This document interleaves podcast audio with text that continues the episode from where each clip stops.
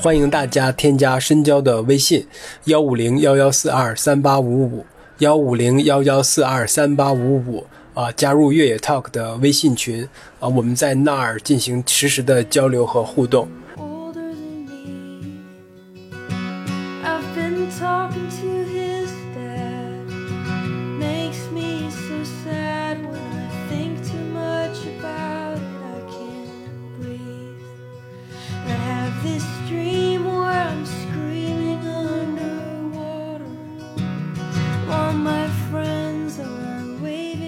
迎大家收听本期越 Talk 越的越 Talk，我是深交。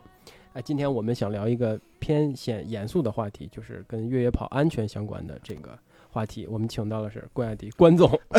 叫雅迪啊，然后呃，深交老朋友，然后越野 talk 咱们俩录过一次，对，录过一次。是的，嗯然后最重要的是，我跟深交，我们应该是在中国越野跑推广的这个小小的事业上是并肩战斗过的好好几年好几年，好几年。然后呢，关键这人还是吧，通过这件事情还搞定了终身大事啊！播客这个事儿又让咱俩重新的又碰到了一起，有一些新的交集，对不对？很多就刚才说到播客公社的老袁啊，然后包括现在已经做了呃越野 talk 一百多期了吧？对，到一啊百期了马上。所以说现在是不是就做到？我觉得很游刃有余的感觉，是是吧有一点那个，有一点找到感觉了，对吧嗯而且我看这个就像你说的，嗯偶尔能有那种心流的感觉了，对吧？对就是 就是聊聊开心了，对，聊开心了。而且我看你选题啊，我这样看目录啊，我听的不多，但是我这样一看我就知道，啊，你这个选题思路最近在做这些。我觉得，所以大家呃，因为这期节目也会在开放对话会上线，因为是我的主专辑。对。然后，如果开放对话的听众朋友知道这个深交，呃，其实我们叫深交镜头的简称啊。然后越野 Talk，大家一定要去关注一下。对，今今天是聊一个比较严肃的话题。对今天这个啊，天哪是，嗯，上周末就嗯在威海一百越野赛这场比赛当中啊，叫威海一百，对吧？对对对，这场比赛当中，其实有一个让人呃就是很遗憾的一件事吧，就是其中的一位跟拍的直播的一个摄影师就不幸的遇难了。这里面有一个关键点，就是摄影师并非是官方设置的直播跟拍摄影师，而是其中一位参赛选手以个人的身份去聘用的摄影师。但是呢，直到现在为止，我们在官方呀，还是在权威一点的调查机构，就都没有一个确定的一个结论，这个事故的具体的原因和具体的过程是什么？周末到现在，今天是周三。对，你看，还没有有。看到警方的一个或者说一个公示，一般会有那个蓝底儿白字儿通告，因为什么情况怎么怎么样，死因现在都不清楚，不清楚对。哇，就只不过是官方发了一个公告，说明了一下这个情况，说明了这个官方指的是赛事组委会。赛事组委会这个哦官方嗯发了一个公告，说呃说明了这个遇难的人的身份，然后说了一下这个啊、他去世了，并表达了一下这个遗憾。我也看到，其中也没有提到他的死因和去世时候的呃具体的状况。具体的状况和位置环境这些也都不知道，可能可能需要相关的公安机关可能做一些呃基础的可能调查工作，然后才能够晚一些发布吧，可能是这样。我们现在是在二零二三年的九月十三号是吧？十三号周三，周三，所以我们是这一刻下午啊，在我们家里录这期节目，所以大家可能不知道什么时候听到这期节目啊。我们其实这个时候还不知道到底呃具体的情况是怎么死样的？因是怎样。对，啊就是因为这个事实情况我们还不掌握不了解、不掌不掌不掌握，我们也没有能力去去追寻这个事实，对所以我们在这个基础上不会讨论谁是谁非。是的，对的，是我们想嗯就是把这个问题延展开来。其实我呃一给我的一个感受就是，我当我听到这个这个件事情的时候，首先肯定感到非常遗憾，有嗯因为这个事儿有个人离开了这个世界，当然是非常遗憾的事儿。嗯那同时呢，我也能够突然就会想到说，那肯定网络上就会出来一些沸沸扬扬，或者是各种各样的一些讨论、就是表态啊，呃，嗯激烈的争论啊，我肯定我能想象到。但是让我感觉就是我也不知道，开始自我怀疑了一下，说，哎，我不是特别想要加入到这个讨论当中，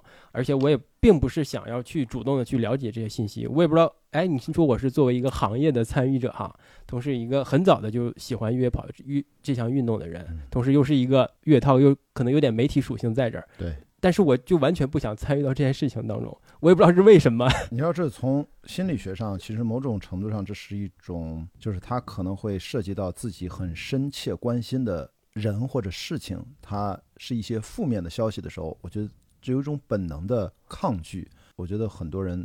也都能理解啊。就像我们自己，不管身边的好朋友遇到了什么状况，有的时候我们甚至不愿意去直接面对，直接面对，你要直接面对需要勇气的啊。但我我自己其实因为咱俩不是发个信息嘛，我说这个事情我还是想聊一聊。当然，一方面你现在还在越野跑的这个行应该是这个行业的的一线，我是慢慢早就淡出好多年了啊，因为帆船赛啊，现在也在读书学习啊，我可能偶尔还跑个步啊，也好久没认真跑步了。但是我其实会认为这个事情它就是在先不说它的具体的死因和这些，这些交给专业的机构啊和警方去给我们官方的一个结论之外，无论是涉及到这个现在越野跑赛事在中国蓬勃发展这几年，特别熬过了疫情之后，大家要百废待兴的感觉啊，是有这种感觉。那又遇到了一个，其实是一一条生命没有，是一个很大的一个挫折，因为上次二一年的对二一年这是刚刚过去两年，包括应该去年 TDS 二一年 MDS 也出出了问题，然后二一年 TDS 出的问题，二二年是 PTL 出的问题，都有人去世。是的，刚才说的说了几个简称，TDS 是 UTMB 的一个组别，难度比较大的组别。呃去年 PTL 也是，PTL 也是 UTMB 的一个组是的别，，你刚才说的 MDS 二一年那是指的撒哈拉沙漠地狱马拉松啊，马拉松的 Sub，所以我们刚才因为可能是我的节目的听众会听着一大串缩写，你们在聊些啥？啊？我还是要稍微的解稍微的解解释一下，这都是非常全球有影响力、高难度的长距离的耐力赛，而且有一些是连续赛，有的是分段赛，这个做一个简单普及。所以其实越野跑，我想说，并不是国内，其实在国际上这一两年也不是这么太平，好像觉得前几年好像也不也是这样吧？也也有，也有就是它嗯总会有一有一些事故、一些意外发生。对，对即便是赛事，我们以为国外的赛事的非常完备哈，嗯，它的救援呢、它的呃设置啊、它的赛道管理啊都很完备，但是这种意外的情况还是没法避免的会发生的。对，对所以所以当你说哎，咱们一起聊聊，我说哎，这个真你真的是完全的是非常适合聊这个话题。首先嗯，你也做过很多期的那个 M A M W M A I 的那个那嗯。个培训是吧？野外急救。野外急嗯。救的这个发起过培训，然后咱们刚才提到那些比赛，欧洲的比赛，嗯，你几乎你都参加过都参加过对对。MDS，对。呃 PTL 没参加过，但是你参加过 UTMB UTMB 完成过两次，呃对，也参加过嗯。更远距离的呃呃巨人之旅啊巨人之旅这种三百多公里的，嗯，就而且你在这些甚至在比赛当中也也有过施救过程，对对吧参与？过救援，对，参与过救援，而且你也遇到过一些嗯出现过幻觉的情况。是的，是的，甚至我我知道你登山的时候是也出现过非常。登山的幻觉跑步有跑步的幻觉，我都有过对 对，就就完全是是遇到过就类似的嗯危险和风险，并且知道该如何判断这些风险，然后如遇到这样的情况如何参与到救援当中，这些你都是明白的，都是知道的甚至有亲身经历的。是的，所以说赛事相关的一些合规性的问题、一些赛事的完备性的问题和一些真正的野外安全的问题，和如何在极限耐力的至少陆地越野跑这个类别里面，如何照顾好自己，如何照顾好我们身边的队友啊、参赛者，哪怕是路人，他也是选手，这个其实是不同的角度，我都觉得非常值得聊。但是我我不知道你是想从哪个角度切入啊？我其实会觉得，就这件事情来说，我其实很好奇一个事情，组委会，我猜威海一百。他应该没有对，这等于是个陪跑，对的，嗯。他应该好像对这块儿还没有官方的一个界定和他的规章制度、赛事章程里面可能还没有涵盖这一部分。我猜啊，呃我也是猜，嗯我具体的规章制度我也没有看到过哈，我也嗯没有没有没有调查过这个事儿，但我猜可能是没有这个界定的。因为不是说威海一百有什么问题，在国内的越野跑，我们看群里面，我我就回头我也想问问老板娘，咱咱国内做的最好的几场赛事有没有相关的跟陪跑有关的？因为我会认为这个直播它的旁边全程还是中途一段，都算是相当于是陪跑。对的，那在国外，其实很多顶尖的比赛有很多年比呃组织赛事经验的组委会都会有跟陪跑相关的一些规章制度的，啊，包括西部一百，我记得是后半程才能对陪跑对，，后半程才才可以来陪对跑对。而且陪跑它有一些基本的规则，比如说你不能助力，你不能帮他背东西，你也不能对他有肢体的接触啊，等等这些很基本的。然后他进补给站的一些规则，所以我觉得第一件事儿我会好奇，就是这次很糟糕的不幸事件会让更多的国内现在至少有几十家赛事组委会和主办机构，他们开始重视这件事儿，把陪跑该怎么分类，该怎么界定，该怎么对它有一个该支持的支持，该限制的限制。不然的话，到现在就在这个事件当中，大家我看第一反应都是说，哦，买没买意外保险？大家这个我觉得是普世的，大家都会从这个角度。但是因为咱们聊，我觉得还是从咱们的行业，毕竟啊，我觉得积累十年了啊，在在这方面其实还是有些发言权的。我会第一个反应就是对于组委会的管理可能要求更高了，你能不能拿出对应的这样的一个参考国外已有的经验，还是结合国内的实际情况，拿出这么一部分。但像直播，我刚才说嘛，二零一六年我们在 UTMB 第二次比赛，我们也拿着国内研发的一款可以插手手机 SIM 卡的一个国产 GoPro，然后用那个在欧洲跨着三个国家，法国、意大利和瑞士都进行过直播，但那个效果一般般，因为它信号不太好。解决不了信号问题。但是更不用说，我从一四年开始拍雅迪跑世界，拍了这么多年，其实我们都是带着专业的拍摄团队啊，不是直播团队。只有一六年的一次是直播团队，我们当时是非常非常注重这个安全性。是，我也想问的就是，呃，那几场啊路途比较比较路况比较艰艰辛的，或者路况技术难度比较高的那几场比赛，我都没跟你去。对对我去的就是跟陪你玩去了。对对 对，所以那几那那那些情况，就嗯拍摄情况和当时是怎么来来来规避这个风险，或者是提前预判这个风险？因为先这要先从我们一会儿说组委会的事儿之前，我们先说说雅迪跑世界从一四年以来我们的拍摄经验。那么第一次我们在海外拍摄是二零一四年的四月，在日本的呃 UTMF 环勃朗峰，那个时候我只带了两位我的老同学啊，罗登导演系的同学和录音系的同学啊李老师啊、李硕啊 硕姐啊，所以他们当时就要按照规章制度，他们作为这个官方允许的呃，应该经过注册过的 supporter，然后他们是要坐那个官方的大巴，一站一站，只在补给站里面等等我。罗登也不是一个跑者，他只会简短的跟我有交流来拍摄，这是最原始的阶段，这个没啥。但是很快到了后面，我们应该是两个月之后就到了意大利拍 Lavaredo 啊，Lavaredo 一百一十九公里那场比赛，阵容更大了啊，应该去了三四个人呢。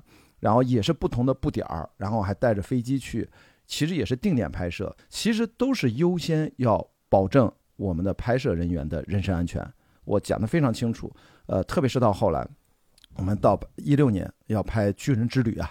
那是要拍五百二十公里的冒险，等于那一年我是背靠背嘛，对。先先 UTMB 参加 UTMB，再参加巨人之旅。是吧？对，四 K 那年是四 K，所以他们中间就很重要，就是在一个面包车上，他们要到当地去入住，然后白天工作，晚上中间只有一段时间工作，大部分时间要保证他们的睡眠和休息。那个时候，其实我们讲的更多的是赛道上主观镜头，我自己拿 GoPro 和手机去拍，他们用专业的设备沿途去拍，我们形成这样的一个配合。而且我反复反复这么多年一直在强调，其实大家看到的雅迪跑世界里面所有的段落，大家都会觉得，哎，为什么没有你说的那么难？而且没有看到。我说对，我就不拍，因为我的命可比那个素材更重要。我不是那种红牛队的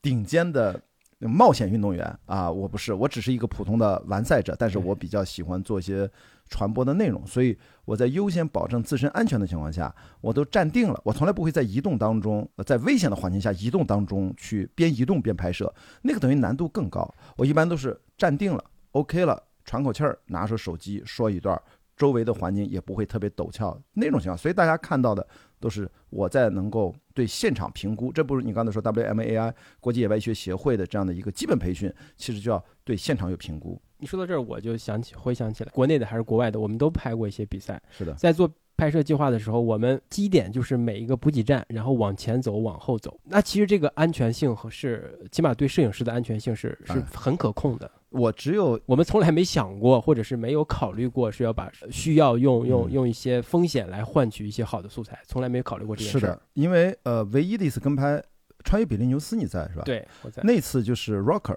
他的其实因为他的运动能力，对，人家都是扛着山呃照相机去登珠峰登顶还在拍呢。他当时是跟过我跑过几公里，然后累了呢，其实也就汇聚点儿，他就休息了。因为那个时候他膝盖其实他时间长了不太行，因为他背包重啊，他就可能背在几公斤起。他虽然背一个小的相机，那是唯一的能够呃有过边跑去来拍我的经验。其实那个时候我都一直很替他担心，而且我们都是跑跑停停走一走，所以在这种情况下，我永远觉得安全是第一位的。我其实听到我是非常惊讶的就是呃一百公里还是一百英里？一百公里，不是他那次崇礼不是哎，成里他是是幺六八是两百公里，对他就是反正一百英里以上，还找一个人，应该是他好像有没有接力？接力的，你肯定是接力嘛嗯这次也是接力的，对，嗯所以在这种情况下，我觉得其实就等于要把这个事情，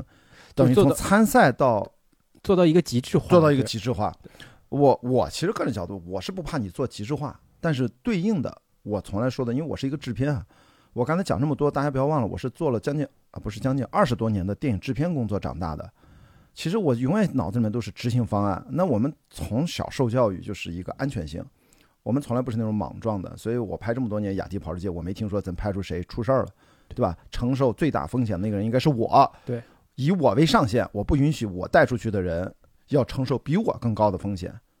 还好我的风险是可控的，就是赛事组委会所有招募的参赛选手，他们的风险就是我的风险，所以我跟大家是拉平的。然后我们带出去的团队要低于我，但是现在的这种做法，我会从我的呃价值当中，我我我我不会否定你的这种做法野心和做法，但是你有没有匹配对应的安全保障？其实最重要是资源和人力能不能给够，就是你有几个人跟拍，每个人跑多久。因为我也看到那个公告里面，其实强调有两个字儿，叫有酬拍摄。嗯就一旦有酬，我相信是那个选手他掏钱。也就是说，以前雅迪跑世界，咱当时还是公司行为呢。第一季的时候，一开始我个人掏钱，后来跟北京电视台联合合作，他投了一点钱才补贴了我。到后来是我们的创业公司，是吧？对，在用公司的资金在做这件事情，所以我宁可我知道这个事儿可能是赔的，那我也是不能省这个钱，我要带人带多了去。比如说我咱俩穿越比利牛斯，我就带一个深交去，咱俩去，那你那那对 这根本不够，傻怎么可能呢？我们去了四五个人吧，就是一定是要我们叫什么？而且分工很明确，很明确你，有有有那个后期制作，有有两个摄影师，有文字的还有文字的，还有兼一点制片制片工作的，是吧？后勤保障工作的就这个很多的，这个是一个呃，我从制片工作，我们叫什么叫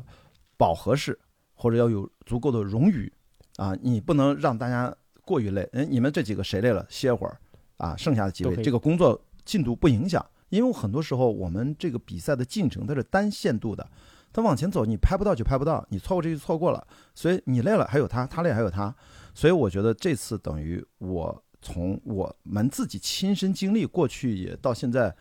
拍摄至少九年的经验吧，那我自己拍电影的有更更多年二就二十多年的经验，我会一看到这个事儿，赛事直播，我认为没意见，全程直播我也，太没有意见了，因为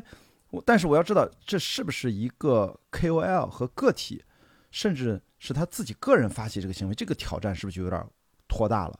我们当年这么小个公司，我们也是花了很多钱的，所以这个事情我觉得要严肃对待。但是我其实我真的不想大家因为这个事情一竿子就给直接就把赛事直播这种事儿这个就给一竿子否定了啊！，对，呃，有些人尝试，我觉得一定要在力所能及范围之内，你要有充分的实践经验积累，呃，资源要给够，安全保障。如果如果不是，就会出现类似这样的一个悲剧。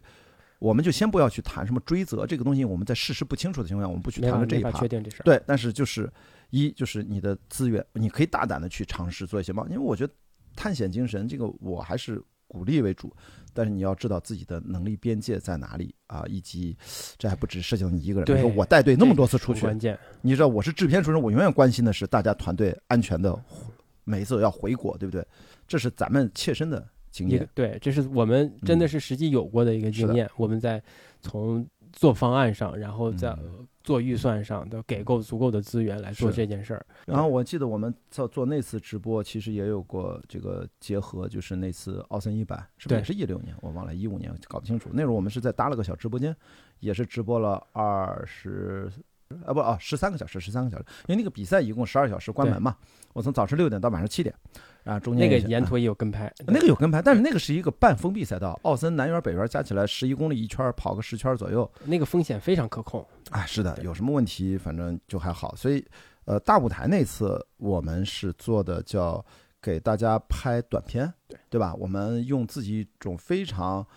呃高效率的方式，用一个很小的团队为每一个人，参赛选手，在你比赛结束到终点就拿到一个专属于自己的短片。那个我其实我们也是到了每一个补给点，就一提前已经嗯，做好了这个计划，到了那个点，然后有选手过来，我们保证需要拍到每一个选手的脸，对。好跑他的跑动动作，但是所有的路况和呃和安全风险的管控上，我们都做得很到位啊。其实如果你要做，就是首先要知道拍摄的运动拍摄那个摄影师运动能力都是超强，所以你看到国外的那种很优美的长镜头在高速行进当中，那其实他的水平不见得比那个运动员差多少啊。他其实首先是一个优秀的越野跑运动员，然后只是他手上拿上了摄影机或者拿上了照相机 GoPro，就是只要你拿摄像机去移动奔跑，在这种非常的技术性赛段，其实风险是指数级上升。所以我曾经有一个数据，就是说 GoPro 这家公司自打它推出这个产品，其实因为它导致的户外运动的意外伤亡比率是在很长一段时间一直在提升的，就是大家因为过多的关注这个技术，我要拍什么东西，其实导致它的动作，他的所有的体验关呃专注力并没有在这个动作本身和这个体验本身，他想的都是我要拍到什么样的画面，其实就会动作变形，甚至计划上高出了他能够自身能承担风险的一个限度，所以这个是真的很重要。其实我们这一趴就给大家说安全意识，安全意识，尤其是因为我们有一些实际的经验，拍摄和直播的经验，呃，原则上是是有一些参考和借鉴作用的。不要因为这个事儿，好像是不是以后就赛事不允许直播了，或者怎么样？我觉得我们要有一些对应的一些安全的呃一些规则也好，或者说一些规范也好，这个需要一些机构或者说大家讨论一下怎么生成，因为这块儿其实在国内是空白啊。另另外一个我还想跟呃跟你聊聊的就是嗯。我们在呃越野跑的这项运动当中，因为嗯。现在就可能因为小红书或者是各种各样的社交媒体都在进来，就把它嗯。变得非常年轻化、潮流化，很好啊呃，就很多人都在进来，但嗯但是不是这种情况会某种程度上就稀释了大家对这项运动的一些背后的一些危险性？即便是短距离的，可能也会有一些些一些风险，磕磕碰碰或者中暑这些风险。其实这就是什么呢？就是我们要知道，这么多年前我们一直倡导的，希望越野跑能够进入到大大众众领域，对这，现在其实可能正在慢慢的向大众靠拢啊，或者大众在慢慢的更多的人理解这项运动。以前跑一百公里觉得是疯子，现在我觉得越来越好了。大家知道哦，我我也听说过谁谁谁也跑一百公里或者怎么样，就就还好。他内心可能觉得无法想象，但是他不会觉得这个事情怎么离谱啊，怎么离谱，怎么还有这这种人有病？对，这是这是对身体健康巨大的损伤。其实首先的确是对健康不是百分之百的 有益啊，但是有风险的。那我会觉得这是一个必经的过程，就是别太担心，就是我们还要从积极的程度来看，就是你说那短距离。就是你不说你不举办这个比赛，你就进山爬个香山，你就进去徒个步，你也能中暑呢。对，就是你现在毕竟是有备而来，你参加了一个比赛，你是应该上，我默认你有了一定的基础认知和有一点点的训练，参加了什么社群，大家互相交流，你学习到比你不参加这个比赛，你就可能学不到相关的一些知识和体验和现场的比赛的经验，对我们整体而言是好的。那你在就是这么多呃经验当中哈，就嗯越野跑越野跑比赛的这些经验当中，有没有某一次有一些超过自己认知的一些危险情况？这个肯定是有，就是我刚才说像你那个幻觉，那其实我在越野跑当中就那一次，二零一四年六月在拉巴瑞多，另外一次幻觉那是二零一六年的呃十一月份在登阿马德布朗，那那是另外一次，那是高海拔饿的导致的，就体能啊就体能下降导致的。然后其实二零一四年六月的那一次在拉巴瑞多也是因为它天上呃不是天上山上，因为高海拔太冷了。而且又是雨后巨大的泥浆，导致那个赛段我们越越跑越慢。都后来下山又湿滑，也是体力快跟不上了，还没到补给站。其实下山就好了，就是高海拔加冷，然后你会神志不清体力耗尽，哎，就这个东西，我有了那次经验之后，我之后就知道了，爬这个高海拔的赛段出这个补给站，你知道下一段都是高海拔，可能会很难，你要吃好，带好多的东西，你不要没东西吃，饿着自己，保暖的衣裳。啊，衣物要带上，等等，其实这些经验就慢慢积累出来。所以那次，呃，二零一四年第一次幻觉，二零一六年第二次幻觉，其实第一次幻觉和第二次幻觉它是本质的不同，因为海拔程度不一样。那个是将近七千米 登山，这个是也就当时2000多米千六、两千七八的样子，所以就还好。主要是当时太冷了，而且那个泥浆太厚了。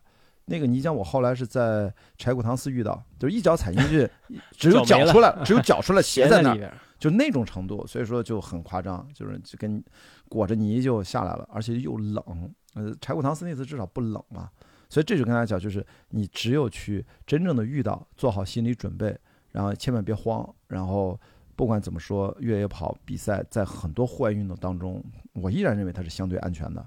就是因为你其实容错几率还是很大。这个当然是对比我后来其他的冒险活动，到了海上帆船赛，那你就是容错几率就一下子小了很多，你不能落水，落水就很麻烦啊。所以在越野跑，我我还是鼓励大家。就是从这种啊短距离的入门，年轻人进来，我觉得很好啊。这是我们呼吁了这多少年？多少年了是吧？哎，是不是还是女生越来越多？现在当然，对吧？就是我觉得这个现在是这个，因为它已经成为一个比较潮流的一个场景。你可以穿好看的衣服，嗯，你同时你还涉及到了一点硬核的元素，户外的元素，不像以前那时候火的什么 Color Run，对吧？就那种，对吧？嗯，所以就是除了。那一次出现幻觉之外，大部分的情况，即便是那么难、距离那么长、时间那么久的比赛，都在可控范围之内，基本没有遇到过什么意料之外的安全危险问题。我觉得其实就是因为我不给自己设定过于难的目标。我觉得那时候谁其实就在在出现之前就就就先对你都能预判得到，因为子晨橄榄那时候跟我说过，说其实我只是在用我的这个百分之六十的能力去应对所有的比赛。剩下百分之四十的能力，这不还有雅迪跑世界呢吗？你们还得就是没有团队去，我很多时候不都是你看撒哈拉那次就是我一个人在拍嘛？对，就是我的脑子的精力只拿出百分之六十去让自己完成比赛就可以，所以我永远不会很快，我就健康的慢慢的关门时间前能完赛就好了。那你当初组织那么多 WMAI 那些那些培训，你当时是是受什么激发？呃，其实最早我是。完全自己个人，我想学嘛，那就是还没有当时甘肃那个事事情呃惨案啊，其实真的是个惨案，那怎么办？那那就是我们要改变人啊，让大家就是一定要有这个警醒的意识。所以那时候我们做的公益场，就是我们把国内这么多的赛事做运动员、赛事总监啊都请过来做了一场，后来又做了一两场，反正我连续做了几场这样的 WMAI，就是呃 WAFA 野外高级培训课程。所以野外医学。我觉得是一个野外急救，对每个人其实都息息相关。很多人没有这个概念啊，就大家都不知道我说这句话什么意思。所以说，如果感兴趣的话，在我的比如说视频号关雅迪，你会看到我置顶的三个视频，其中两个都是关于野外医学，我主办的几个班的视频。如果大家有兴趣的话，可以看一下，就会知道这件事情其实跟人人都有关。你不爱越野跑，你不喜欢户外运动，你就天天在家待着，野外急救它就是一种整个有系统体系的。一个学习的知呃践行的一个方法，能够在最危险出现的时候，包括对自己也是对别人，是一个进行及时的一个救助，是一套完整的医学判断系统和处置的方法。我记得你有一次在是在 UTMB 吧，是跟孙玲野也一起在在对，那就是那次是二零一八年，我参加巨人之旅。然后我带着孙林野，其实那次本来想是一个很欢乐的推广野外急救的这样的一个拍摄方案，结果比赛第一天晚上就遇到遇到一个选手坠崖，我下去救他，我又算是招呼了另外几个国际选手，然后四五个人吧，我是其中最主要的那个算是带队，他重伤嘛，非常严重，然后当时都昏厥了，没有意识，到后来意识才恢复过来，但是还是不能说话，我们陪着他一个小时，给他做好了包扎。让他不要乱动，然后给他保暖，然后呼叫救援，一直等到专业的救援团队第一组、第二组都到了，我们把担架帮着拼好，把它固定在担架上，从那个悬崖那个斜坡给它抬回到赛道，然后说第三波救援已经从山下爬上来。后来我下山也遇到了，然后据说后来直升飞机也在协调来的路上，才把他及时的送到了医院。那是一次完整的紧急救援的这样的一个过程。所以这些事情就是讲，就是你得平时去积累和学习，遇到问题的时候，哎，你能够相对从容的应对。我说这个从容，可能就短短几秒钟之内、几分钟之内，但是你你脑子是清晰的，因为你是被专业训练过的。而且，如果你真的喜欢越野跑，比如我们在这个事件当中，呃，其实呃，就是发起邀约直播自己，应该算是一个精英选手了吧？对，应该算站台了嘛，站台选手这个级别的。那个两百。冲了幺六八两百公里的女子冠军，是的，你看那肯定是精英选手和能够接受邀请的这些跑拍，也都是身体素质和也是百公里完赛的 经验很丰富的。是的，是的，所以在这种情况下，一定要注意，就是你都已经玩到这个程度，你已经不是那种小白。对，刚才我说的年轻朋友刚跑十几公里入门的那种，其实你更需要去学专业的野外急救的知识，因为你学到这个知识，你就知道。一大堆伤病机制是如何造成的？能判断自己，能判断别人。你能反向推，你一到这个极度的技术赛段。我看了那个画面，它的确好像也有绳子吧，那个非常暴露的那个石头的山顶那个画面，那个岩壁，那个岩壁对吧？但是那个并不一定是是这次事故的发生点，但是它是一个路线的一部分而已。我只是说，当你看到不同的路线，你学过野外急救，因为你会应对很多伤病机制。伤病机制说，你看到一个伤患趴在那儿，还是挂在那儿，还是怎么样倒在那儿，你根据环境的第一个三角形紧急判断之后，你要猜大概它是怎么是怎么造成这个样子？就是伤病机制，它是从高处坠落，还是滑倒，还是心源性的，他心脏有问题，还是他其他的内内脏的其他的各种的问题，还是其他的，你不知道什么，你要做一个伤病机制的判断。所以你掌握了这一套流程之后，当你把自己作为运动员选手置置身到不同的自然环境当中，你会反推过来。哦，这个地方我得小心，不然我会滑坠；这个地方我得小心，可能我会中暑；这个地方哦不行，我会失温的。当你对伤病机制的结果经过反复的认知和练习之后，你会反着源头推，在不同的环境，你马上就对应出，在这个情况下如果我不怎么做，我可能就会诱发什么样的问题，所以你会非常敏感。所以这些事情，为什么你如果已经是一个资深的玩家，你甚至还肩负着要去跑拍给人直播，在这种情况下，一定要让这些资深的跑步爱好者，我们不只是身体素质训练，我们要让自己的大脑和知识结构，其实也要有匹跟你的运动能力有匹配，匹配到一个你的知识储备必须匹配如何照顾自己、照顾身边的人，你的急救、你的意识，这些都是值得花钱学的。而且现在这个是非常非常，就是注意啊，还不能只学一个心脏的心肺按压、什么复苏，那个不够的。如果你是在户外运动，你得有一完整的一整套体系，什么你都能够应对才可以。所以我觉得这个就是对大家提出一个新的要求。聊这一部分也是因为看到了有越来越多的人进入到这个运动当中，那他嗯肯定也会有一些人想要去进阶，想要去玩更难的、更距离更长的或更有意思的是这这些项目。那这这个嗯时候呢，你运动能力提升是一方面，另外一方面需要提升的就是这个安全的一个知识储备。对知识储备、安全意识对。和真正照顾自己的能力和照顾别人的能力。临危不乱。对，就是有的时候啊，我们 WMAI 教了那么多课，老师经常说你什么都学会了，真正给你扔现场时候，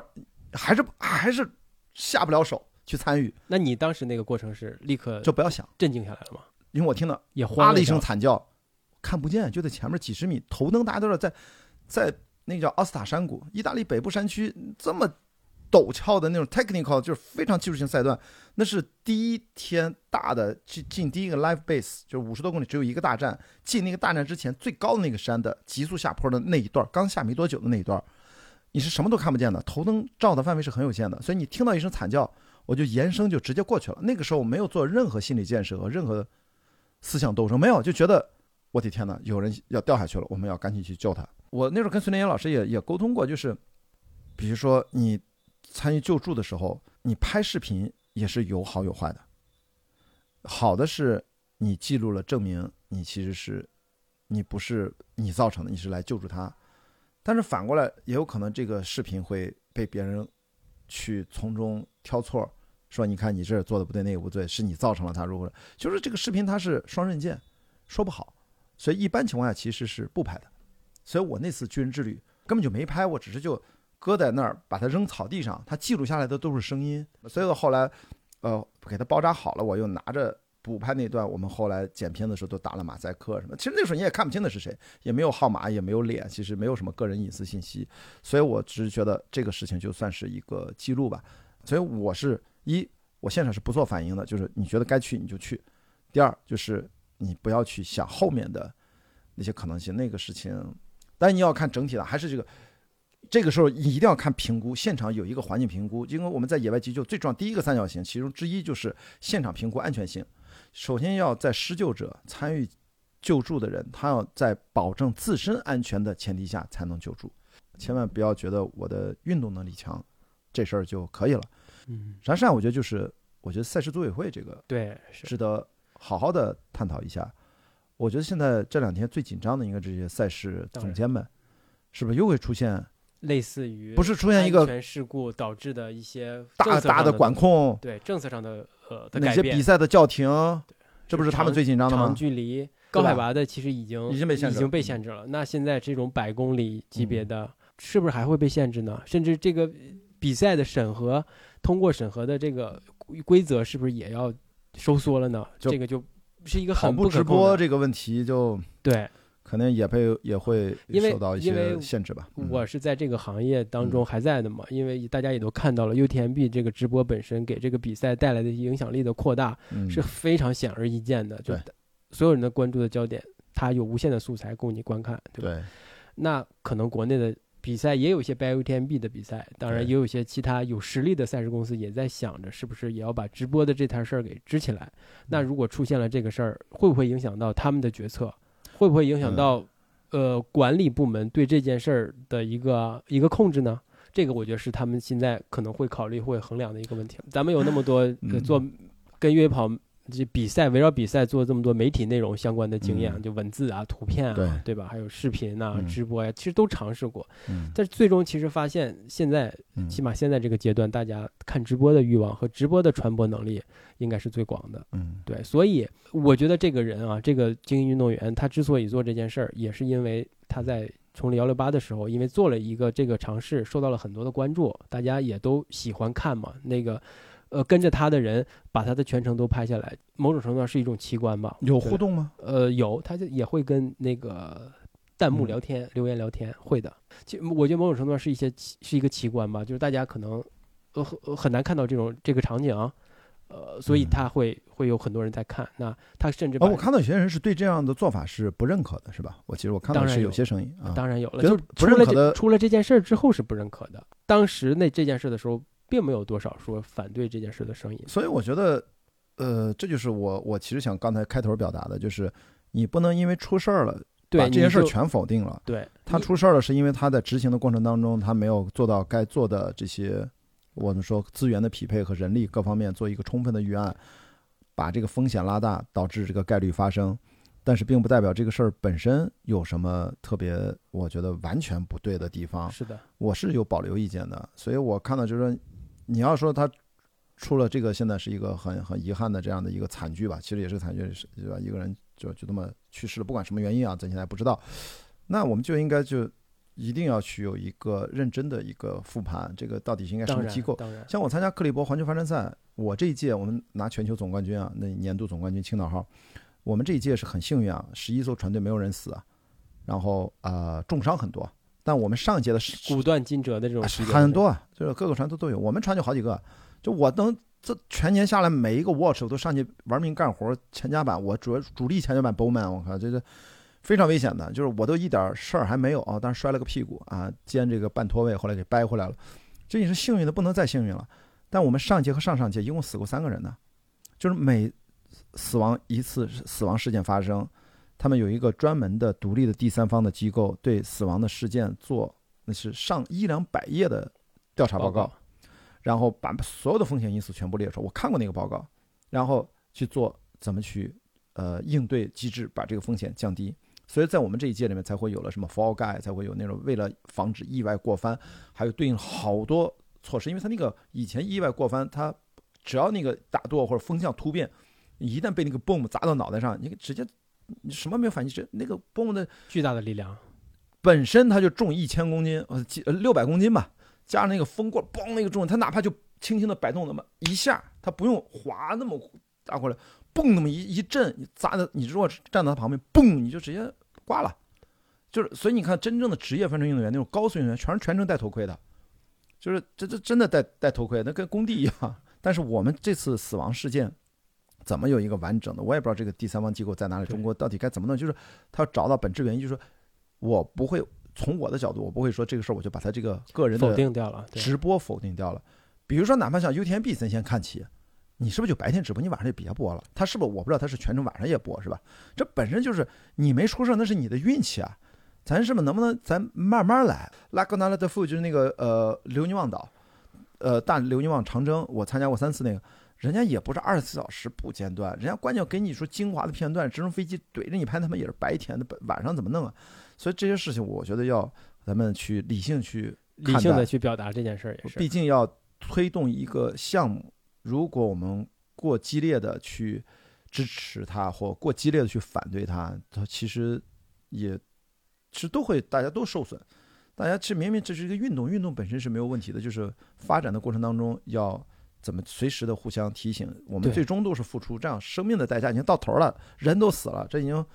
付出代价最严重的后果都出现了，对吧？就是当然意外是归意外啊，就是我们把安全措施做得再好，我们说嘛，你看克利也有些意伯这个比赛，外的风险在它也是有有意外的。你任何的户外运动都是有意外，所以我不想希望只是像意外事件，让我们就对这个行业别又推倒重来，或者又打回到几年前或怎么样。这个事情，当然咱也就人言轻微啊，就咱俩在这儿聊天而已。作为是，我播客节目，对 我也一听吧，我们也说不说的不算，就我就后来我在后来嗯我又想说，为什么就还是要聊一聊这个话题？就是不能嗯让这件事儿在舆论场中只有一种声音，对不对？嗯你呃可能这效果好的时候，大家就觉得哎这个棒，就都想试，都想玩儿，就都都夸好。嗯那一旦出现问题，大家都哎这不行，这不行，这肯定不能再干了。嗯如果都是这种一种声音，那那这事儿就就没有任何的发展的机会了。是的，呃，而且你我觉得你说那个也有很有道理，就是它你需要有一个循序渐进的一个过程。对对吧？你你你，即便是你匹配了很多的资源在这上面，你把的安全措施和安全医院做得很好，但是又有一个意外存在这个在这个空间里嘛，对吧？那这个意外如何去去去让更更更强程度的降低它呢？就是你遇到了问题，你得总结，你得把嗯经验总结出来，你得真正的调查出来它具体的问题出现在哪里，风险点在哪儿，我们下次就把它管控住，是吧？就随着这种经验的积累，为什么要慢？慢就是要要把经验积累出来，然后越来越让它把这个意外的风险都给降低掉，对那它就会变成一个可更可靠的一个方式。对对，比如说刚才我说，就是从赛事组委会的角度，还是把这个怎么规章制度完善起来。对，我们如果在没有人限制说不允许跟拍，那我觉得，我就问一个问题，他就是不是就应该被纳入参赛人员一部分？只是参赛人员分成参赛选手和参赛选手的跟拍的，不管是 pacer 也好，摄影师也好，他都归成另外一类。这一类人，他是不是也要交一定的报名费和一些资质，和交纳一定的呃，自然你交了报名费就会有对应的保险嘛。对我其实说的是这个，然后以及很简单，你必须得交了报名费，你是不是进了补给站，你也跟着一起补给啊？对，这个道理很简单嘛，要不然的话，你没有一个组委会认可你的身份，你跟拍也很累。你是进补给站不吃吗？不喝吗？还是说你全程自己补给？你如果自己补给，是不是又增加了自己的风险？你还是说这个跟拍摄影师还有一个补给团队单独给你？就这那这是一系列的执行的细节的问题，其实都应该通过一些规则公开的、大家公示的，你可以你可以搞这个事情，但是要注意要遵守这几个，不然的话可能就不让你参加。我看到还有人写什么，就是可能可能是拍摄的跟拍师可能还干扰到其他的运动员，对，这个也是有这种对吧有有这种声音出来。对，就是这个也是要避免的，就是你是精英运动员的跟拍师，啊，首先还是要跟大家讲一下，pacer 其实是对运动员的成绩是有提升作用的，当然对，哪怕他是个，呃，这个这个叫跟拍师，他等心理支撑。心理支撑，他不孤单，各方面其实是不一样的。大家千万别觉得好像，呃，我不给他手扶他不怎么样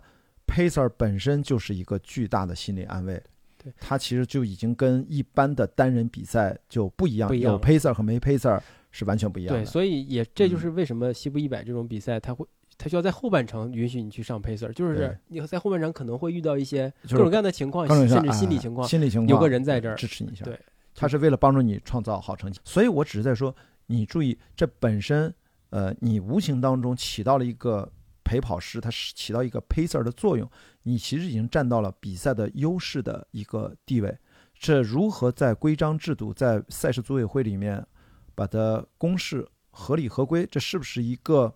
平等的规则？还是说这是个精英选手的特权？那么这这这本身这已经是一个问题了。第二个问题就是你的陪跑师或者你的 pacer